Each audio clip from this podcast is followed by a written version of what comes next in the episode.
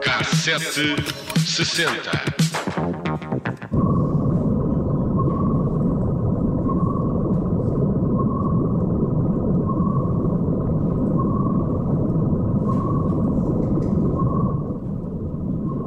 Maio de 1945, a guerra na Europa tinha acabado há um mês. Um submarino parte da Alemanha em direção ao Canal da Mancha, com missão iria largar mísseis perto da costa do Reino Unido.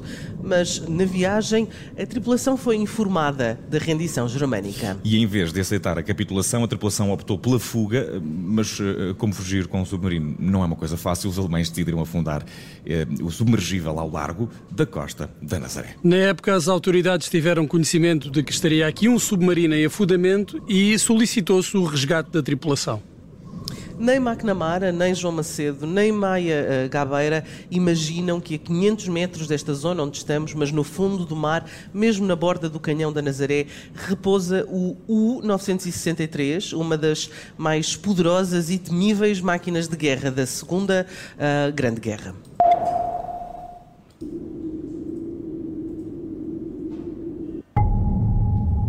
Mais de 20 anos depois da confirmação da localização dos destroços e 77 desde o afundamento da embarcação, o canhão, que cria ondas gigantes e atrai tanta gente, é também um sepulcro que guarda um pedaço da história do século XX com mais de 67 metros de comprimento. Quando saiu da sua base na Noruega, em abril de 1945, o U-Boat 963, barco subaquático, em alemão, tinha como missão largar minas no Canal da Mancha. Em maio, ao emergir, a tripulação é informada que o Terceiro Reich se tinha rendido e a Segunda Guerra Mundial tinha chegado ao fim na Europa. E em vez de acatarem as ordens e de se renderem num porto britânico, já que iam a caminho do Canal da Mancha, os marinheiros preferiram uh, arrumar Portugal e, e, afundar o submergível, entregando-se de seguida às autoridades. Oito dias e 4.500 quilómetros depois chegaram à Nazaré. Especula-se muito sobre o que estaria a bordo do U-963, que segredos militares para que o comandante Rolf uh, Werner Vance não o quisesse entregar aos aliados e na Nazaré não ter permitido sequer que a embarcação tivesse aportado uh, para retirar a tripulação antes de o afundar. Sabe-se que outros U-boat foram ao fundo, eh, ainda mais ao fundo, no final da Segunda Guerra, quando carregavam tecnologia e materiais radioativos destinados ao esforço de guerra do Japão, o último país a ser derrotado pelos aliados.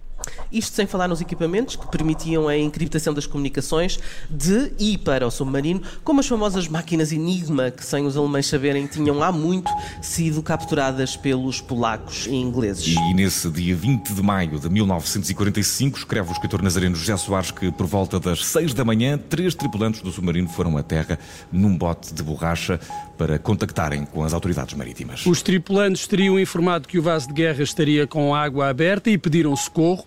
Com as válvulas de fundo, tubos de torpedos e escotilha da torre abertos, o U-963, conhecido entre as tripulações dos submarinos alemães como o Berço, foi afundado pela tripulação.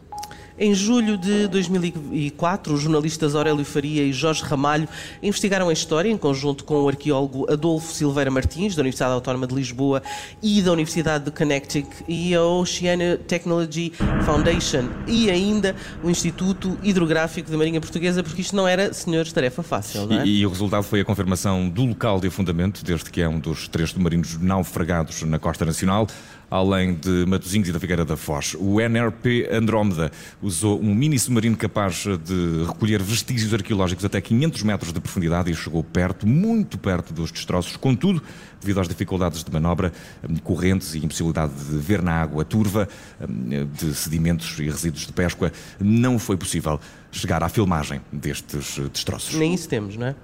O submarino saiu pela primeira vez para o mar a 17 de fevereiro de 1943 do estaleiro Blom 1 de Voss, em Hamburgo, o local onde foi construído em 1937 o Albert Leo Schlageter, navio que hoje conhecemos com o nome mais simples, é o navio Escola Sagres. Tinha uma autonomia de 15.170 km com motores diesel e 150 km debaixo de água com propulsores elétricos. Entre outubro de 1943 e 20 de maio de 1945, O U-963 serviu nove patrulhas no Atlântico, Golfo da Biscaia e Mar Báltico, mas nunca atingiu um navio inimigo. E então, em maio de 45, quando os nazarenos temerosos do que tinham ouvido sobre o conflito que durante quase seis anos devastou a Europa, um, pensaram uh, o que poderia acontecer com a proximidade daquele vaso de guerra.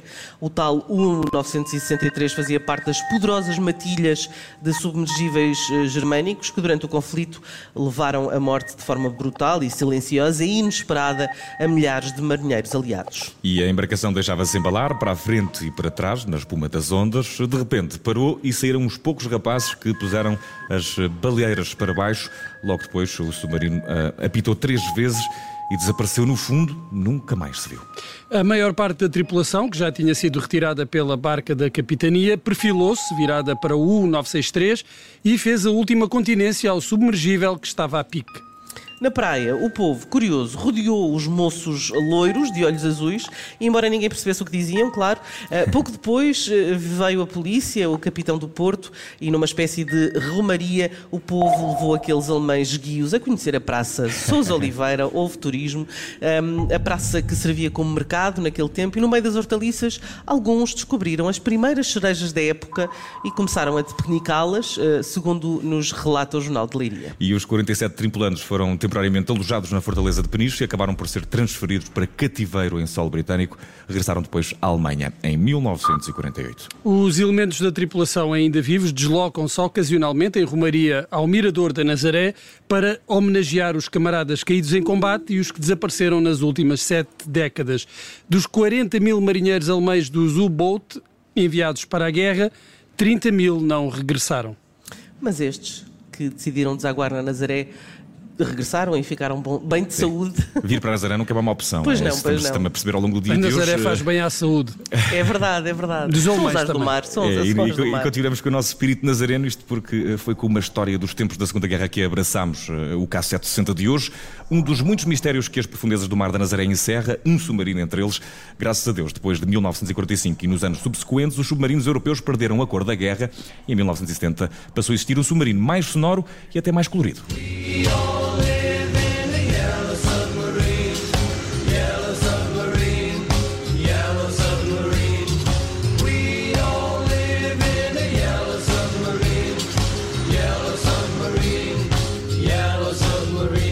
E já que estamos com um pé na Nazaré, recordamos o saudoso ano de 2011, um ano em que, certa noite, os telejornais abriram com um tal de Garrett McNamara.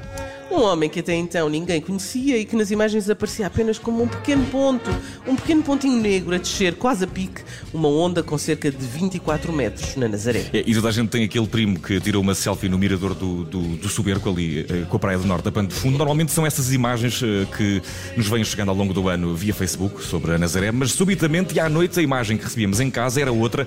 Havia um tsunami na Praia do Norte e um tipo a fazer surf nela. E isso de repente era cool. Hum, muito cool. Foi uma mudança de paradigma para a vila. A Nazaré entrou pelas nossas casas adentro como proprietária de um potente canhão e, por causa desse dito canhão, que aliás entrou no léxico, lá em casa nessa noite, eu só desejava que isto tocasse. Onda, onda, olha. Onda,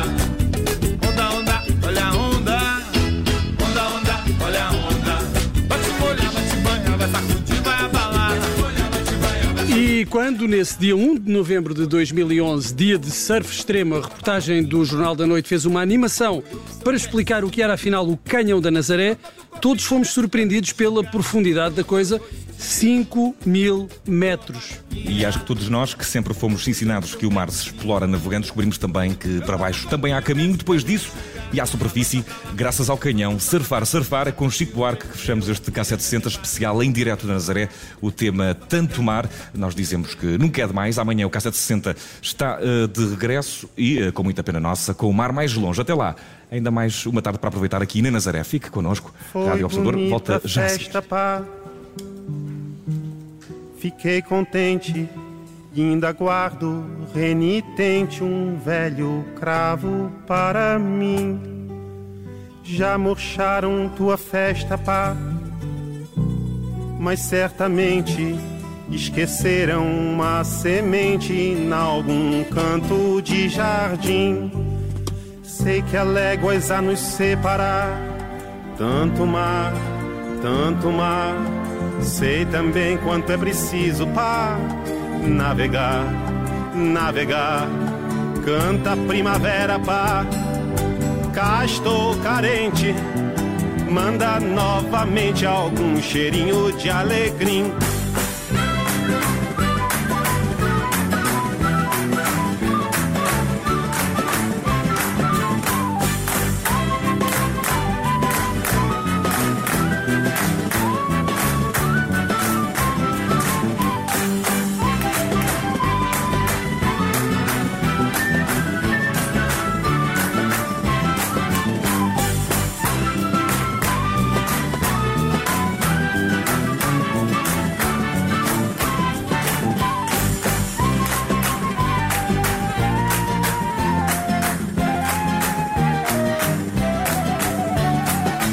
A primavera, cá estou carente. Manda novamente algum cheirinho de alegria.